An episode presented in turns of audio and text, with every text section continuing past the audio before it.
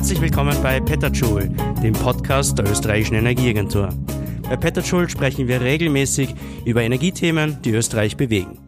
Mein Name ist Christoph Dollner-Gruber und heute geht es um das Thema Wasserstoff. Und wir fragen uns, ist Wasserstoff ein Hype oder tatsächlich ein wichtiger Baustein der Energiezukunft? Wasserstoff ist nicht neu. Es ist ein chemisches Element und Sie wissen vielleicht, dass es ganz links oben im Periodensystem zu finden ist. Ähm, auch Wasserstoff als Energieträger ist nichts Neues. Vor 110 Jahren hat Jules Verne, den Hauptdarsteller seines Romans Die geheimnisvolle Insel, schon prognostizieren lassen, das Wasser ist die Kohle der Zukunft. Und er hat damit, damit gemeint, äh, nicht das Wasser, sondern den Wasserstoff, der energetisch genutzt wird. Wasserstoff hat in den letzten Jahrzehnten immer wieder für Hypes herhalten müssen, besonders wenn es um den Bereich der Mobilität geht. Ich habe jetzt zwei Beispiele mitgebracht, ähm, die belegen, dass Wasserstoff schon länger ein Thema ist. Vor 40 Jahren, es war 1980, die Ölkrise gerade überwunden hat, der Physiker Reinhard Dahlberg das Konzept einer Wasserstoffwirtschaft entwickelt, in der Wasserstoff mit Sonnenenergie in Wüstenregionen erzeugt wird und dann über Schiffe und Pipelines nach Europa transportiert wird. Es ging ihm damals darum, die versiegenden fossilen Rohstoffe, so hat man damals geglaubt, äh, zu ersetzen. Schlussendlich hat man das Konzept dann nicht mehr weiter verfolgt, weil man sich im Endeffekt nicht wieder abhängig machen wollte von jenen Regionen, aus denen man das Erdöl bezogen hat bisschen äh, näher an die Gegenwart heran. Vor circa zehn Jahren, es war 2007, hat das Europäische Parlament sogar eine Erklärung angenommen, in der die Schaffung einer umweltfreundlichen Wasserstoffwirtschaft gefordert wird. Teil dieser Erklärung war damals das Ansinnen, bis 2025 in Europa eine funktionierende Wasserstoffinfrastruktur etabliert zu haben. Die globale Erwärmung und die steigenden Preise für fossile Brennstoffe waren damals ein wesentlicher Treiber für diese Initiative. Heute, 2019, ähm, haben wir wieder den Eindruck, dass Wasserstoff en vogue ist. Ist es wieder ein Hype wie damals? Wir von der österreichischen Energieagentur sind optimistisch, dass Wasserstoff äh, tatsächlich ein wichtiger Baustein der Energiezukunft wird. Und genau darüber sprechen wir heute. Wir haben es uns jetzt gemütlich gemacht in unserem Büro in Wien, im Besprechungsraum und bei mir sind zwei meiner Kollegen, ähm, Günter Pauritsch und Werner Limberger. Werner Limberger ist unser Experte für Wasserstoff. Er ist äh, promovierter Verfahrenstechniker und beschäftigt sich besonders mit der Frage, wie man die bestehende Erdgasinfrastruktur für den Transport von Wasserstoff nutzen kann. Hallo Werner. Guten Tag. Auch hier bei uns jetzt äh, Günter Pauritsch. Äh, Günter Pauritsch leitet bei uns das Center Energiewirtschaft und Infrastruktur. Er ist äh, unser Auskenner, wenn es um die Frage geht, wie einzelne Technologien, Energieträger, Erzeugungsformen in Zukunft äh, in einem Gesamtsystem zusammenspielen müssen, sodass das große Ganze, also ein sauberes, sicheres, stabiles Energiesystem in sich stimmig ist. Hallo Günther. Schönen guten Tag. Günther, ich starte gleich äh, mit dir und einer Frage. Wir haben gehört, Wasserstoff könnte ein Baustein der Energiezukunft werden. Wieso brauchen wir ihn überhaupt? Ja, wenn man sich die Frage stellt, welche Möglichkeiten und Rollen Wasserstoff in der Energiezukunft spielen kann bzw. sollte, dann ist es notwendig, sich einmal dieses gesamte System der Zukunft vor Augen zu führen, welche Vorstellungen wir heute schon davon haben, wie das Ganze einmal aussehen wird. Dem Ganzen übergeordnet liegt ja die Bestrebung, die, die Klimaerwärmung global auf maximal 1,5 Grad Celsius zu begrenzen. Das bedeutet, dass wir unser gesamtes Energie- und Wirtschaftssystem fossilfrei gestalten werden müssen bis 2050 und dass wir jetzt auf dem Anfang sind, den Weg dorthin zu beschreiten. Bezogen auf Österreich können wir sagen, wir haben eine nationale Energie- und Klimastrategie, die von der Bundesregierung im vergangenen Jahr verabschiedet wurde, die den Zeitrahmen bis 2030 einmal sehr klar absteckt. Unsere Zielsetzungen bis dahin sind, dass wir den Bedarf an elektrischer Energie, an Strom in Österreich zu 100 Prozent auf nationaler Ebene bilanziell decken wollen mit Strom, der in Österreich erzeugt wird bis 2030. Und wir wollen einen erneuerbaren Anteil äh, von 45 bis 50 Prozent am gesamten Energiesystem erreichen bis dahin. Heute haben wir 33,5 Prozent erneuerbaren Anteil. Mhm. 34 Prozent ist unser erklärtes Ziel bis zum Jahr 2020.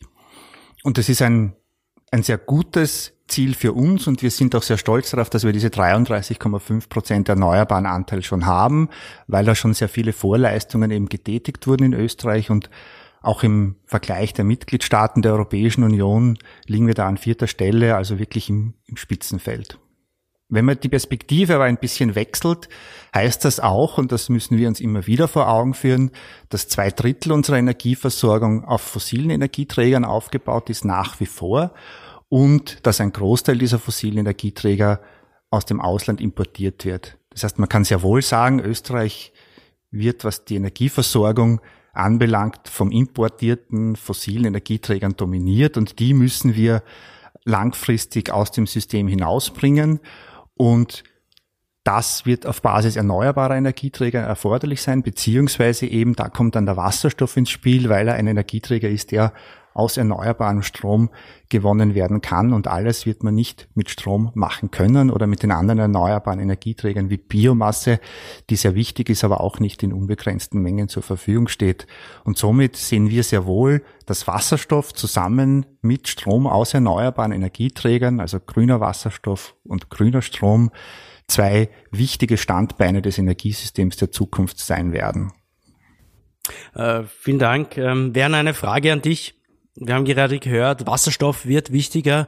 Ähm, er soll in Zukunft aus Erneuerbaren äh, produziert werden. Woher kommt der Wasserstoff heute und wie kann man das in Zukunft bewerkstelligen? Also heute, heutzutage ist ganz klar, dass der Wasserstoff wird derzeit aus Fossilen gewonnen.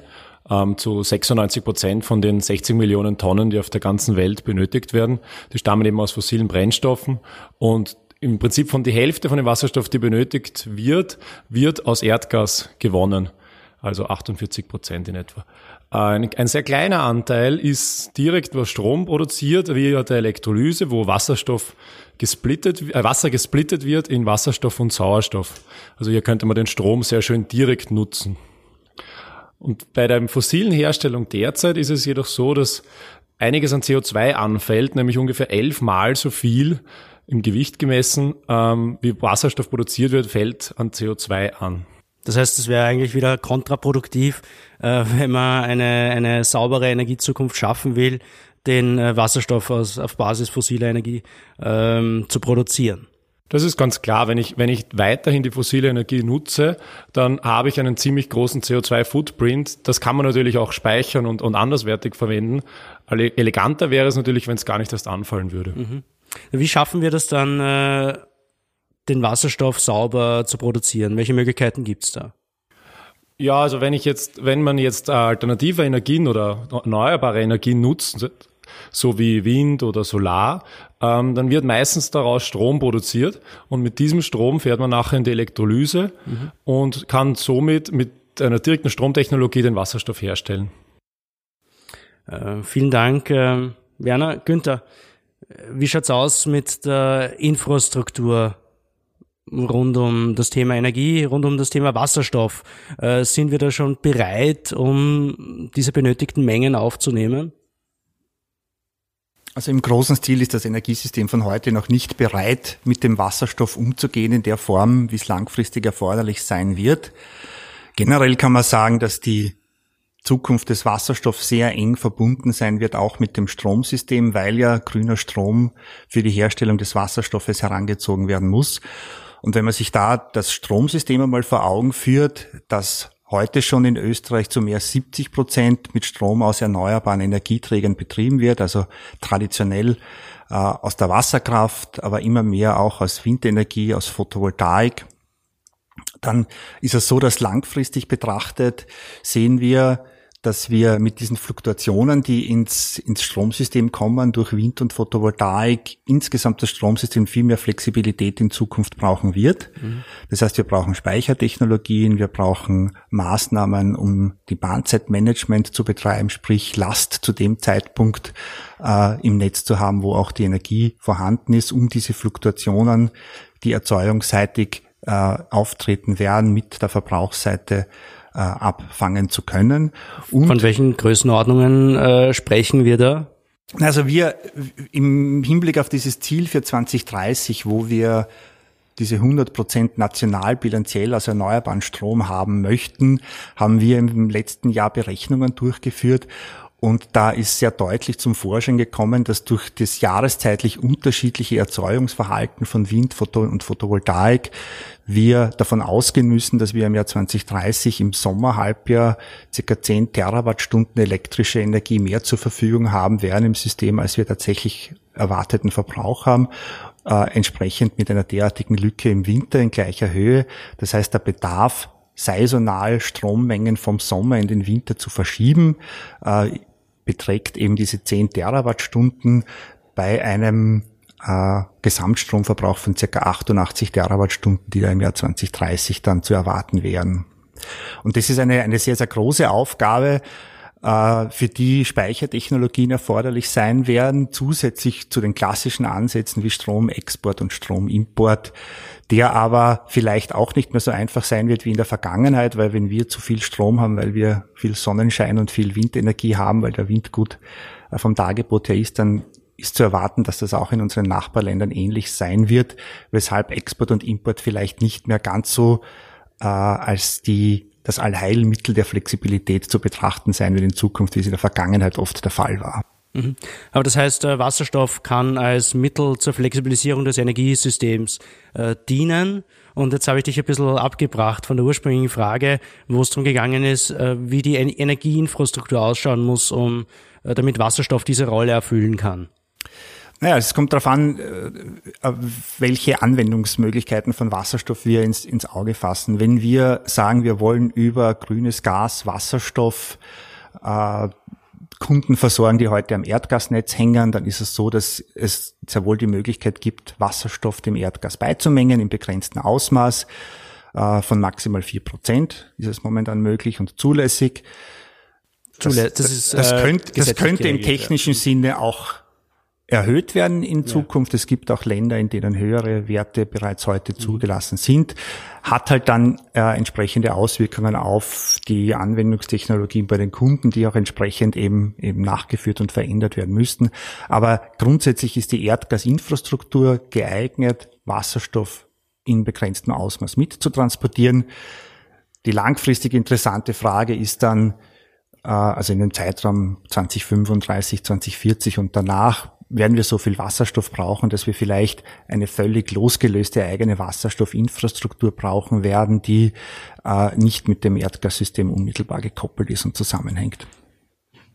Wo kann äh, der Wasserstoff in Zukunft eingesetzt werden und wo wird er besser nicht eingesetzt? Also gibt es Anwendungsfälle, wo das effizienter ist? Ähm, Werner, vielleicht hast du da eine Antwort drauf.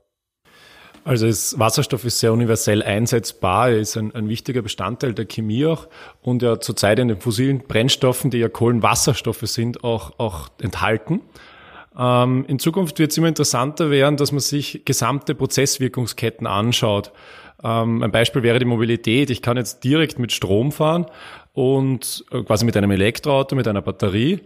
Ähm, ich könnte den Strom hernehmen, Wasserstoff produzieren und dann mit einem Wasserstoffauto fahren oder wir Wasserstoff produzieren und dann weiter äh, synthetische Kraftstoffe und dann mit diesen fahren.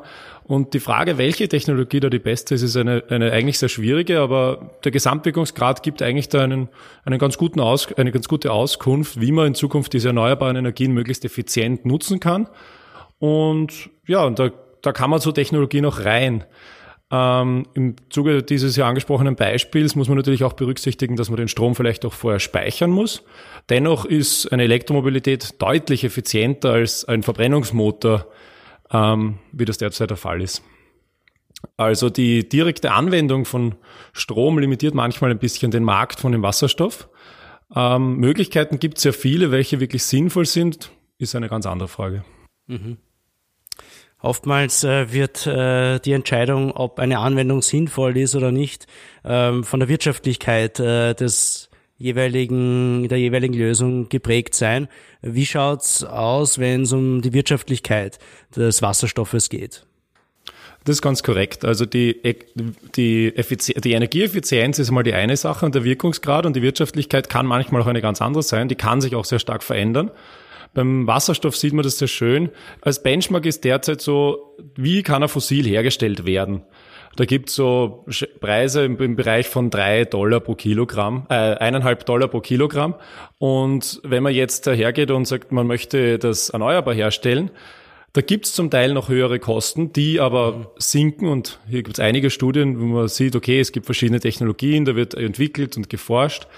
Ähm, also das, das sinkt schon bereits und zusätzlich wird CO2 auch eine immer größere Rolle spielen und dadurch steigen quasi die Preise für den fossilen Wasserstoff. Durch äh, steigende CO2-Kosten. Zum Beispiel durch steigende CO2-Kosten. Und da hat die, die Internationale Energieagentur in ihrem, in ihrem aktuellen World Energy Outlook auch sehr schön rausgearbeitet, dass ähm, in Australien, wo man sehr viel äh, Wind, äh, Wind und Solar nutzen will, ähm, da kann man schon diese Preise von drei Dollar pro Kilogramm ungefähr erreichen. Das ist natürlich noch deutlich mehr als fossil. Allerdings, wenn man das ganze Carbon Capture und Storage und Utilization dazu nimmt, also die ganze Kohlenstoffwirtschaft, CO2-Wirtschaft, ähm, dann sind die Preise ähnlich, sehr ähnlich. Um im Endeffekt ähm, einen, einen gleich klimaneutralen Effekt zu haben, sage ich mal. Genau, wenn man, wenn man diese Klima, den Klimaeinfluss bei dem anderen mit berücksichtigt, so als Umweltschutzmaßnahme quasi, ähm, dann muss man, dann muss man schon die gleichen Kosten auch anschauen und nicht das Bild verzerren. Mhm. Okay, interessanter Punkt. Äh, Günther, was für mich auch noch interessant wäre, von welchen Mengen sprechen wir da überhaupt? Ähm, was, was, wie viel Wasserstoff werden wir brauchen, ähm, damit äh, sinnvoll im zukünftigen Energiesystem eingesetzt werden kann? Also wie viel Wasserstoff wir langfristig brauchen werden, hängt ja von anderen Einflussfaktoren ab, die wir heute noch nicht im Detail kennen. Einerseits ist es natürlich erforderlich, dass wir die Potenziale an erneuerbaren Energieträgern, die wir in Österreich haben, entsprechend nutzen und ausbauen, insbesondere wenn es in Richtung auch Stromerzeugung aus erneuerbaren Energieträgern geht, aber auch das Ganze im Wärmebereich. Demgegenüber steht unser Energieverbrauch. Äh, heute, wie wir am Anfang ja gesehen haben oder wie ich kurz erklärt habe, ist zwei Drittel unseres Energieverbrauchs abhängig von Energieimporten, insbesondere bei fossilen Energieträgern. Das bedeutet, wenn wir das auf erneuerbar umstellen wollen und auf emissionsfrei umstellen wollen, dann müssen wir mal äh, möglichst alles nutzen, was wir in Erneuerbaren in Österreich aufbringen können. Und dann stellt sich die Frage, wie weit können wir über Energieeffizienzmaßnahmen unseren Energieverbrauch reduzieren, dass das zusammenpasst. Weil eines ist einmal klar, das Potenzial an erneuerbaren Energieträgern werden wir nicht in der Form vorhanden haben und heben können, dass wir einen Energieverbrauch abdecken können, wie wir ihn heute haben. Das heißt, mhm. Energieeinsparungsmaßnahmen, Effizienzsteigerungen sind unumgänglich. Und aus den Trends der Vergangenheit und dem, was wir alles aus Analysen und Daten sehen, ist aus jetziger Sicht nicht zu erwarten, dass wir den Energieverbrauch so weit senken können, dass wir ihn tatsächlich mit erneuerbaren Energieträgern aus Österreich abdecken werden können.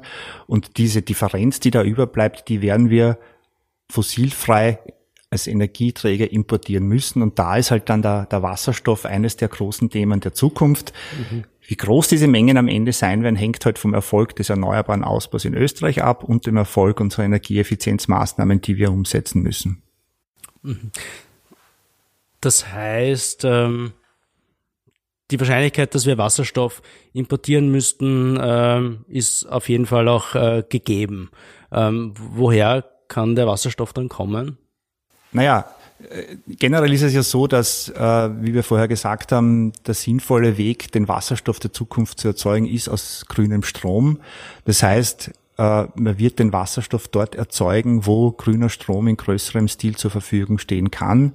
Da ist insbesondere Photovoltaik ein Thema äh, und offensichtlich dann eben auch jene Länder, in denen viel mehr Sonnenstunden anfallen als bei uns. Also wir reden da vom, vom nordafrikanischen Raum, auch vom arabischen Raum ist das Ganze hier durchaus denkbar.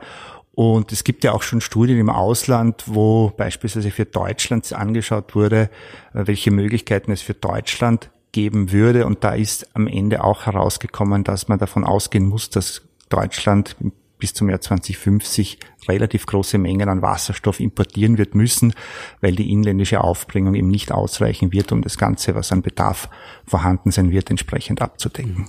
Also in Deutschland würde man das dann in erster Linie auch über Offshore-Wind äh, in der Nordsee machen können, ja. Das ist gerade für Länder wie Deutschland natürlich auch eine Option, die uns als kleines Binnenland leider fehlt in Österreich. Das heißt, wir haben im Hinblick auf die Wasserstofferzeugung im eigenen Land doch einen gewissen Standortnachteil mhm. gegenüber solchen Ländern, die äh, große Küstenabschnitte haben und Offshore-Windpotenzial nutzen werden können in Zukunft. Diese Chile ist da auch immer wieder im Gespräch, oder? Ja. Rein, Reinhard Dahlberg hat äh, zuerst, ich habe zuerst von Reinhard Dahlberg äh, erzählt, äh, von seinem Konzept der Wasserstoffwirtschaft, das er 1980 entwickelt hat. Ähm, er hat damals äh, vorgeschlagen, Wasserstoff mit Solarenergie in Afrika, in Wüstengebieten äh, zu produzieren und nach Europa zu bringen. Wäre das wieder eine Option? Also ist, das ist eine Option, die äh, von manchen nicht angedacht wird, beziehungsweise die vielleicht in manchen Kreisen momentan unpopulär ist. Ich persönlich bin aber der Meinung, dass insgesamt auch für die Europäische Union das sehr wohl langfristig ein Thema werden kann und wahrscheinlich auch werden wird und man wird sich mit dem früher oder später auseinandersetzen müssen. Mhm. Vielen Dank.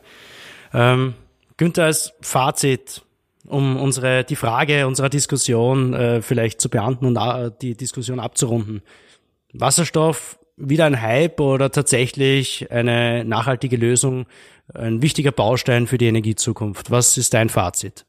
Ja, mein Fazit ist, dass äh, das Interesse für Wasserstoff momentan wieder sehr, sehr groß ist und dass es auch sehr wichtig ist, sich mit der Thematik auseinanderzusetzen. Ich persönlich bin der Meinung, dass auf dem Weg ins Jahr 2050 in eine fossilfreie Energiezukunft Wasserstoff eine sehr wichtige Rolle für das Energiesystem spielen wird, insbesondere im Zeitraum nach 2030, wo die Dekarbonisierung des gesamten Industriebereichs anstehen wird. Und da gibt's ganz viele Hochtemperaturprozesse. Da steht dann die Eisen- und Stahlerzeugung zur Dekarbonisierung an. Und das ist das Umfeld, in dem Wasserstoff im ganz großen Stil ins Spiel kommen wird, mit großer Wahrscheinlichkeit. Die Föstalpine forscht ja auch in diese Richtung, oder? Ja. Das ist richtig. Also die, die Eisen- und Stahlindustrie weltweit sieht natürlich, dass auf dem Weg in die fossilfreie Energie, Energiezukunft auch die Herstellungsprozesse für Eisen und Stahl dekarbonisiert werden müssen, auf Wasserstoff umgestellt werden müssen, äh, auf die Nutzung von Wasserstoff. Und da ist eben die große Frage, welche Unternehmen in welcher Gegend der Welt die ersten sein werden, die erfolgreich mit dieser Umsetzung sein werden. Mhm. Ähm, Werner, das Rennen um Wasserstoff hat äh, begonnen, wie ich das richtig verstehe. Äh, was ist dein Fazit? Hype oder wichtiger Baustein der Energiezukunft? Äh, ich würde sagen, es ist, es ist deutlich mehr als ein Hype. Also es wird, es wird sehr viel schon umgesetzt, es wird sehr viel geforscht, es gibt sehr viele auch Geschäftsmodelle und, und sehr, sehr viele Ideen. Und das jetzt nicht nur in, in Europa, sondern eigentlich weltweit, wenn man sich Japan anschaut, was da alles passiert welche, welche Mengen an, an Tankstellen, ähm, wie du vorher gesagt hast, mal dazukommen. Ich glaube, Größenordnung waren es 2000 oder so. Mhm. Ähm, also da passiert sehr, sehr, sehr viel. Okay, vielen Dank. Ähm, ich würde sagen, wir, wir schließen die Diskussion jetzt ab und gehen in eine andere Runde, in eine nächste Runde. Es geht um das Fundstück der Woche. Wir wollen bei Petterjoule nicht nur Diskussionen äh, rund um Energiethemen führen, sondern ihnen auch vielleicht ein bisschen was Neues mitgeben, was wir letztens gehört haben, erfahren haben, interessante Dinge, die uns untergekommen sind. Ähm, ich gehe vielleicht gleich auf mein Fundstück der Woche ein. Letzte Woche ähm, gab es eine Diskussion in der deutschen Automobilindustrie, die relativ weitreichende Folgen haben wird. Nach langem Hin und Her hat man sich nämlich geeinigt, dass man voll auf die Elektromobilität äh, setzen will. Und ähm, genau diese Antriebsform soll die Stütze der deutschen Automobilindustrie der Zukunft werden. Geholfen hat dabei sicher die Ankündigung von Wirtschaftsminister Peter Altmaier, die den Aufbau der Batteriezellproduktion in Deutschland mit einer Milliarde Euro äh, zu fördern. Und ja, das heißt, Deutschland äh, ist voll auf Richtung Mo Elektro Elektromobilität unterwegs und äh, bietet da eigentlich einen relativ starken Kontrapunkt äh, zu Automobilherstellern in anderen Regionen der Welt.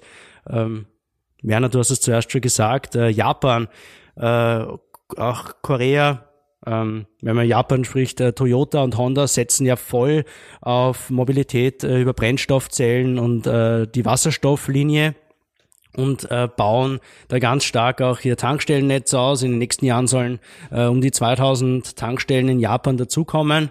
Ähm, das heißt, durchaus spannend, äh, wie sich die Automobilindustrie jetzt in zwei unterschiedliche Richtungen entwickelt weltweit. Japan hat in den letzten Jahrzehnten schon äh, Erfahrungen mit Wasserstoff gesammelt. Dort spielt das ja auch im Haushaltsbereich eine Rolle.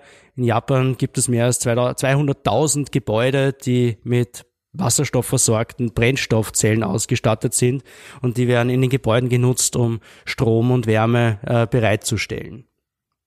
Ich bin gespannt, wie sich das weiterentwickeln wird. Werner, was hast du für ein äh, Fundstück der Woche mitgebracht? Ähm, mein Fundstück der Woche wäre eigentlich gewesen, wie viele Wasserstofftankstellen gibt es denn eigentlich in Europa oder, oder weltweit generell? Man sagt jetzt diese 2000 ähm, wollen sie allein dort bauen. Derzeit haben wir auf, in der Welt so nicht ganz 300 nach meinen Quellen. Und Europa ist sehr gut dabei, weil die haben schon über 100 Tankstellen und dass das Deutschland jetzt Richtung Elektromobilität gehen will, ist sehr spannend, weil die haben eigentlich am meisten Tankstellen. Mhm. Am meisten Wasserstofftankstellen. Am meisten Wasserstofftankstellen, ah, ja. ja. Mhm. Danke. Günther, hast du uns ein Fundstück der Woche mitgebracht?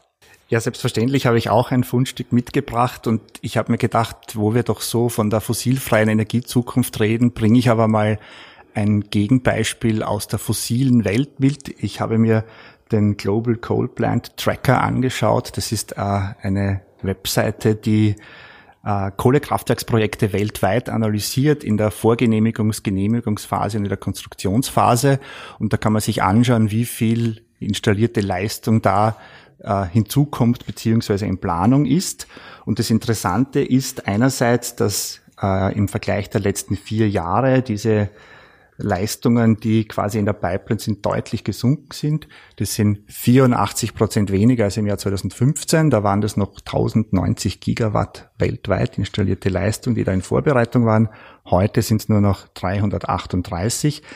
Klingt einerseits recht positiv, andererseits muss man da festhalten, dass das Intergovernmental Panel on Climate Change festgestellt hat, dass alleine der Kohlekraftwerkspark, den es global gibt, wenn der über seine normale Lebensdauer weiter betrieben wird, dass der so viel CO2 emittieren wird, dass das 1,5 Grad Ziel bis 2050 nicht zu halten sein wird. Und das ist schon auch ein Hinweis darauf, wie groß der Handlungsbedarf für die Zukunft noch ist und welche globalen Anstrengungen hier noch erforderlich sein werden. Vielen Dank. Ähm, ich hoffe, Sie können was mitnehmen. Vielen Dank auch an meine Gäste, Günter Pauritsch und Werner Limberger, für die interessanten Einblicke in aktuelle Beratungs- und Forschungsprojekte, die ihr uns da mitgegeben habt. Ähm, vielen Dank fürs Zuhören. Ich hoffe, das war eine spannende Diskussion für Sie, wenn es ums Thema Wasserstoff geht. Wenn Sie noch mehr wissen wollen, wir haben bei den Kommentaren zu unserem Podcast äh, einen Link eingefügt. Sie finden dort äh, den Verweis auf eine Präsentation der österreichischen Energieagentur bei den letzten Energiegesprächen. Es geht dort um die fünf Thesen der Energieagentur zum Thema Wasserstoff. Wenn Sie mehr wissen wollen, schauen Sie rein. Wenn Ihnen das gefallen hat, dann abonnieren Sie uns bitte auf iTunes, Google, Spotify oder der Podcast-App Ihres Vertrauens und folgen Sie uns auf Twitter, damit Sie am Laufenden bleiben können, wenn es wieder eine neue Ausgabe von Petterjoule gibt. Vielen Dank fürs Zuhören. Bis bald bei Petterjoule, dem Podcast der österreichischen Energieagentur.